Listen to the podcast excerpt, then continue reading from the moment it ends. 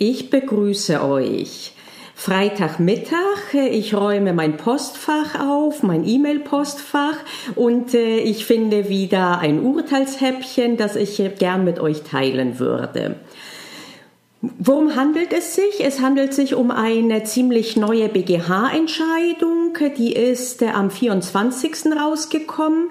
Äh, ich glaube, das dürfte, warte mal, Ah, das war tatsächlich vorgestern. Wir haben den 26. Ich sehe hinten in meinem Kalender, dass ich schon äh, voreilig abgerissen habe und schon im Wochenende bin. ja, da sieht man, wie man das Wochenende heransehnt. Okay, aber noch sind wir in der Arbeitswoche und äh, entsprechend will ich über diese Entscheidung sprechen.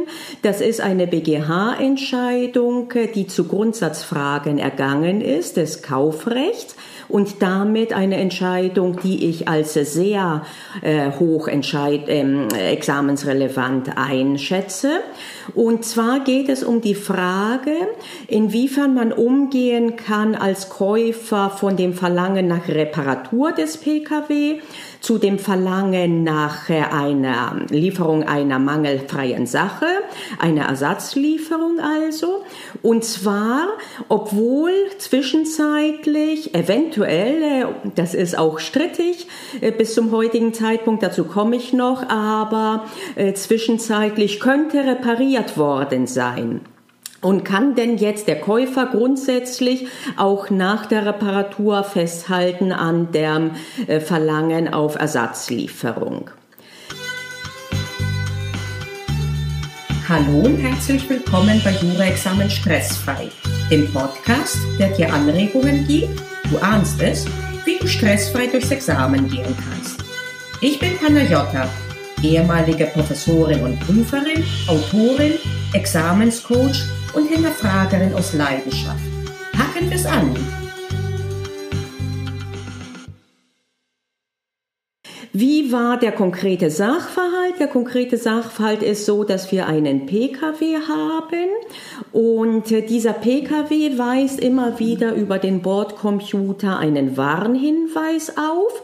Und der Fahrer wird aufgefordert, ähm, anzuhalten und bis zu 45 Minuten, weil die Kupplung überhitzt sei und sie sich abkühlen müsse und das könne bis zu 45 Minuten dauern. Und ähm, der Verkäufer, der in diesem Fall auch gleichzeitig der Hersteller ist, behauptet, dass es aber äh, tatsächlich nicht erforderlich ist, äh, wie der Bordcomputer im Warnhinweis äh, das äh, verlangt, dass man, äh, dass man zur Seite fährt, sondern dass ohne Gefahr das äh, Fahrwerk auch abkühlen kann während der Fahrt. Und die allererste Frage ist natürlich, ob hierin überhaupt ein Mangel zu sehen ist. Unterstellt, dass es tatsächlich stimmen sollte, dass trotz Warnhinweise keine Gefahr besteht, wenn man weiterfährt.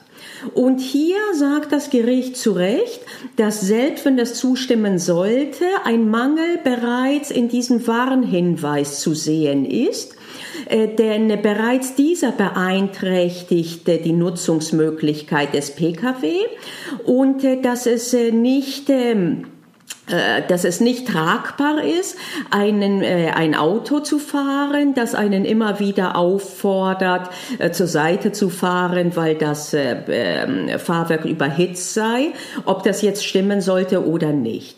Das ist auf jeden Fall einleuchtend, denke ich, insbesondere in Bereichen, wo es auch um die Sicherheit geht. Äh, ich weiß jetzt nicht genau, was passiert bei äh, tatsächlich sollte äh, die Überhitzung nicht möglich sein, abzubauen abzubauen beim Fahren, aber das wird bestimmt nichts Gutes sein, äh, nichts Gutes für den Pkw und unter Umständen auch nicht für die Sicherheit im Straßenverkehr.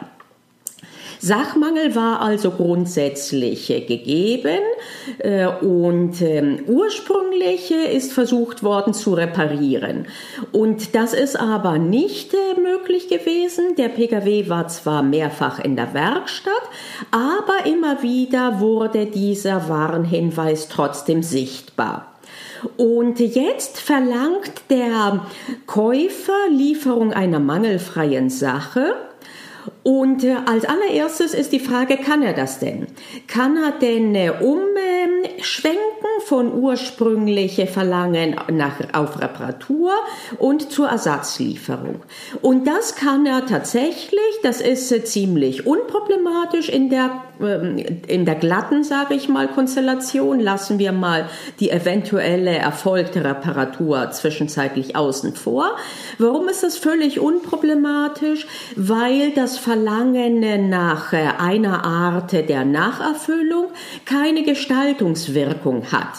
Das heißt, dass äh, es möglich ist, auch zu ändern und äh, zu wechseln zur anderen Art der Nacherfüllung.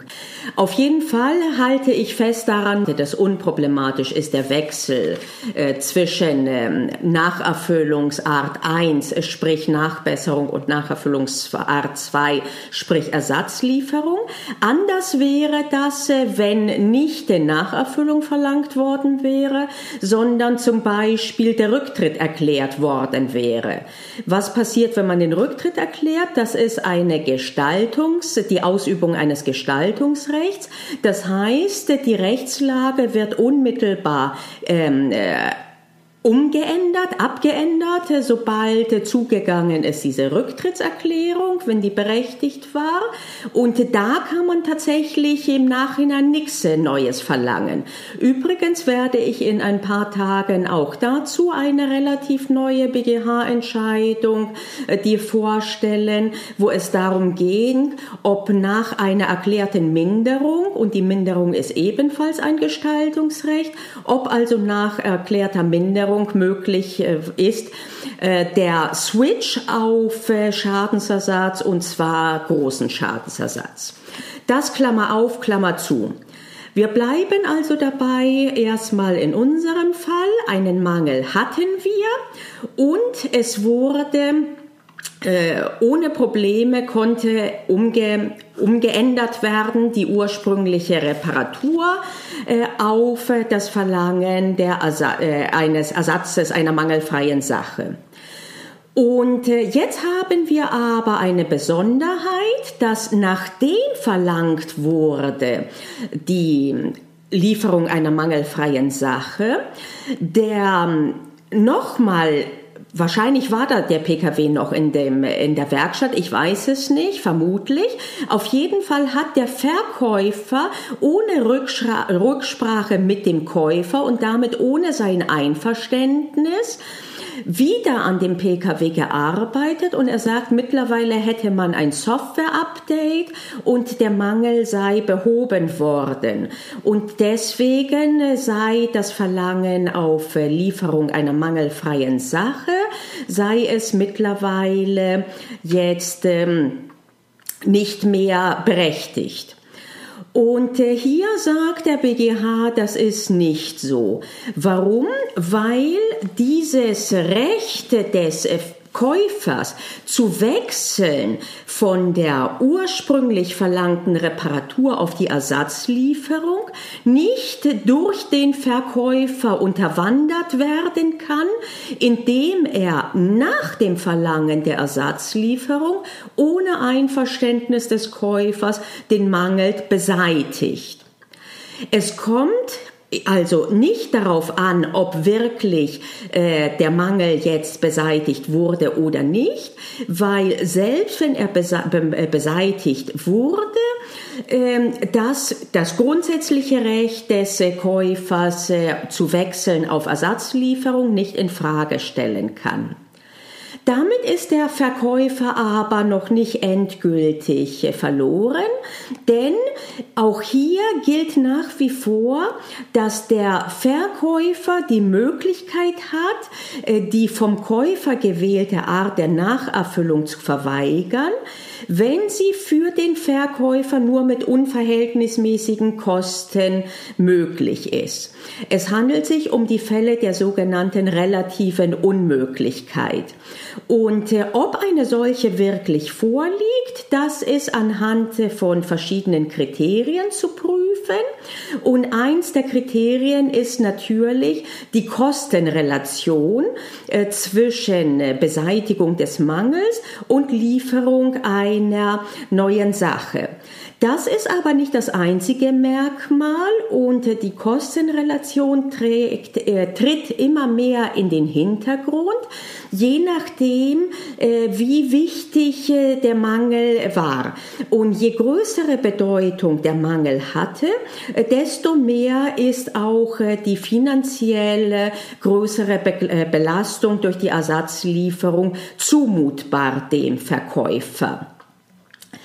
Und das ist auch korrekt so, äh, denn es kann nicht nur um Geld gehen. Letztlich geht es um die Mangelbeseitigung äh, und das Endziel ist ein Fahrzeug, dessen Gebrauchsfähigkeit nicht eingeschränkt ist. Und äh, in dieser Hinsicht ist jetzt zu überprüfen, ob dieser Mangel auch mit seiner Bedeutung behoben werden kann. Allerdings ist, und das ist jetzt auch wichtig, ist zugrunde zu legen der Zeitpunkt des Zugangs des Nacherfüllungsverlangens. Sollte also, deswegen ist äh, unerheblich, ob jetzt wirklich der Mangel behoben wurde, denn eventuell naja, wenn er noch gar nicht behoben wurde, dann ist das nicht unerheblich. Aber um, umgekehrt, wenn der Mangel heute behoben wurde, ist es nicht zwingend, äh, dass das äh, die äh, Nacherfüllung trotzdem als äh, Ersatzlieferung unverhältnismäßig werden kann. Und zwar dann, wenn man, wenn der Käufer zum Zeitpunkt des äh, Zugangs seines Verlangens der Lieferung einer mangelfreien Sache nicht ähm, davon ausgehen konnte, beziehungsweise der Verkäufer, der die Beweislast dafür trägt, ihm nicht nachweisen konnte, äh, dass es überhaupt möglich ist, äh, diesen Mangel äh, vollständig zu beseitigen. Und äh, weil das Berufungsgericht keine, äh, äh, keine Feststellungen dazu gemacht hat, hat der BGH zurückverwiesen. Was muss also jetzt das Berufungsgericht prüfen? Das Berufungsgericht muss prüfen, ob zum Zeitpunkt, zu dem der Käufer gesagt hatte, so jetzt habe ich die Nase voll, jetzt möchte ich einen neuen Wagen haben, ob zu diesem Zeitpunkt der Verkäufer nachweisen konnte, dass, der, dass er den Mangel vollständig, nachhaltig und fachgerecht beseitigen kann. Denn wenn das nicht der Fall ist, dann kann er den äh, Käufer nicht auf eine Reparatur, äh, nicht auf eine Reparatur verweisen. Und hier war es strittig tatsächlich, ob das möglich war oder ob nicht der einfache der Verkäufer so vorgegangen ist, dass er lediglich den wahren Hinweis in der Software abgestellt hat. Das ist noch zu prüfen. Wie das ausgeht, das ist etwas, äh, das äh, für dich in der Ausbildung jetzt äh, weniger relevant ist. Was solltest du behalten? Du solltest behalten folgende Punkte. Erstens ist es unproblematisch zu wechseln von einer ursprünglich verlangten Reparatur zu einer Ersatzlieferung. Funktioniert auch umgekehrt, ist aber in der Regel nicht der Fall. Meistens äh, versucht man trotz erstmal doch äh, die Nachbesserung und dann die Ersatzlieferung. Grundsätzlich funktioniert es auch anders. Warum ist das unproblematisch? Weil es sich in beiden Fällen nicht um die Ausübung von Gestaltungsrechten äh, sich handelt, sondern es wird eine Leistung verlangt. Und solange diese Leistung nicht erbracht wurde, kannst du auch eine andere Leistung verlangen. So, also das ist zum einen möglich und unproblematisch in Fällen, in denen nie eine Reparatur stattgefunden hat. Zweitens ist es ähm, unerheblich, ob eine Reparatur, die auch dann, wenn sie wirklich fachgerecht war, eine Reparatur, die erfolgt ist, ohne das Einverständnis des Käufers, nachdem er berechtigterweise verlangt hat, die äh, Ersatzlieferung, eine solche Reparatur ist nicht mehr zu berücksichtigen. Warum? Sie würde sonst dieses Recht, die Möglichkeit des Käufers zu wechseln von Reparatur zu Ersatzlieferung konterkarieren. Also eine solche Reparatur ist nicht per se, ähm, zerschießt nicht per se das Verlangen nach Ersatzlieferung. Sie ist aber nicht irrelevant und hier geht es insbesondere um die vollständige Reparaturfähigkeit. Unter Umständen kann auch in solchen Konstellationen der Verkäufer äh, sich auf die Unzumutbarkeit der gewählten Reparaturform ähm, äh, berufen und deswegen eine solche Reparatur eine, äh, die Ersatzlieferung verweigern. Dazu muss auf jeden Fall Reparaturfähigkeit bestehen. Das heißt, es muss die Möglichkeit bestehen, dass der Mangel vollständig, nachhaltig und fachgerecht beseitigt werden kann. Wenn das nicht der Fall ist, dann ist sowieso Schicht im Schacht. Auf welchen Zeitpunkt ist abzustellen? Es ist abzustellen auf den Zeitpunkt, in dem zugeht dem Verkäufer das Verlangen des Käufers nach Ersatzlieferung. Und äh, hier, äh, selbst wenn diese Einstiegsvoraussetzung vorliegt, ist noch einmal dann weiter abzuwägen. Erstens im Hinblick auf die Kosten. Was würde eine solche vollständige, fachgerechte Reparatur kosten? Was kostet die Ersatzlieferung? Und das ist aber auch nicht das alleinige Kriterium, denn je bedeutender der Mangel ist, und je tiefgreifender er ist für die Gebrauchsfähigkeit der Sache, äh, desto höhere Kosten muss der Verkäufer auch in Kauf nehmen. Bis hierhin solltest du die Sache beherrschen. Jetzt im Einzelnen, was genau da es mit dem Mangel auf sich hat, das habe ich selber nicht genau verstanden von der Lektüre der Pressemitteilung. Leider sind die Gründe noch nicht raus. Aber wie gesagt, das ist ein Punkt, der braucht dich nicht weiter zu beschäftigen. Äh, das ist eine Besonderheit, darauf wird es in der Prüfung nicht ankommen. Worauf es aber ankommen kann, ist auf diese Punkte eben erstens kann ich wechseln von einer Art der Nacherfüllung auf die andere. Zweitens zerschießt eine nachdem Nachlieferung verlangt wurde, eine erfolgte Reparatur, zerschießt die mir automatisch äh, die, das Verlangen nach Ersatzlieferung und tut sie grundsätzlich nicht, äh, weil sie sonst mein Recht zum Wechsel unterlaufen würde. Drittens, in allen Fällen kann der Verkäufer, äh, und dafür trägt er die Beweislast, äh, verweigern als unzumutbar die vom Käufer gewählte Art der Nacherfüllung. Dafür muss er nachweisen, erstens grundsätzlich, dass es möglich ist, vollständig, fachgerecht und äh, nachhaltig den Mangel zu beseitigen. Und zwar mit den, ähm, äh, mit den ähm, äh, Bezugspunkt ist der Zeitpunkt des Nacherfüllungsverlangens und nicht später eingetretene Erkenntnisse. Und äh, selbst äh, wenn er diese äh, Möglichkeit der vollständigen Reparatur nachweisen kann, dann spricht die, die Kostenrelation zwischen Reparatur und Ersatzlieferung erstmal äh, zugunsten des Verkäufers, äh, aber wiederum dann nicht, äh, wenn der Mangel von derartiger Bedeutung ist, äh, dass trotzdem äh, eine, äh, trotz sehr viel höherer Kosten eine Reparatur wiederum dann jetzt dem Käufer nicht zumutbar wäre. So, damit habe ich äh, das letzte Urteilshäppchen der Woche jetzt äh, nochmal für dich aufbereitet.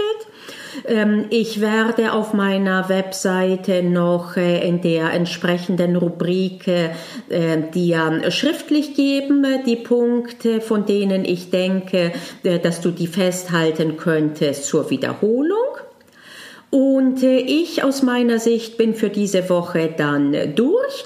Ich wünsche dir ein wunderschönes Wochenende, ein hoffentlich auch erholsames Wochenende und äh, wir hören uns dann nächste Woche, spätestens am Mittwoch. Äh, da wird die nächste Podcast-Folge äh, ausgestrahlt. Es wird um die mündliche Prüfung gehen und um die Frage, erstens, warum die meisten Kandidaten davor so große Angst haben und zweitens, was man tun kann, um diese Angst, ähm, diese Angst, ähm, abzustellen, äh, der Situation, äh, dass sie gerechtfertigt ist, vorzubeugen, äh, sich zielgerichtet vorzubereiten und letztlich die mündliche Prüfung als Chance zu sehen. Ich bedanke mich dafür, dass du mir heute zugehört hast. Ich guck mal, ah, das sind dann wieder fast 25 Minuten geworden. Also dann, ein schönes Wochenende und bis nächste Woche. Tschüss. Hast du Appetit auf mehr bekommen? Dann hör dir auch meine Beiträge zur optimalen Examensvorbereitung an. Denk daran, es liegt in deiner Hand, also pack's an. Wir hören uns in der nächsten Episode.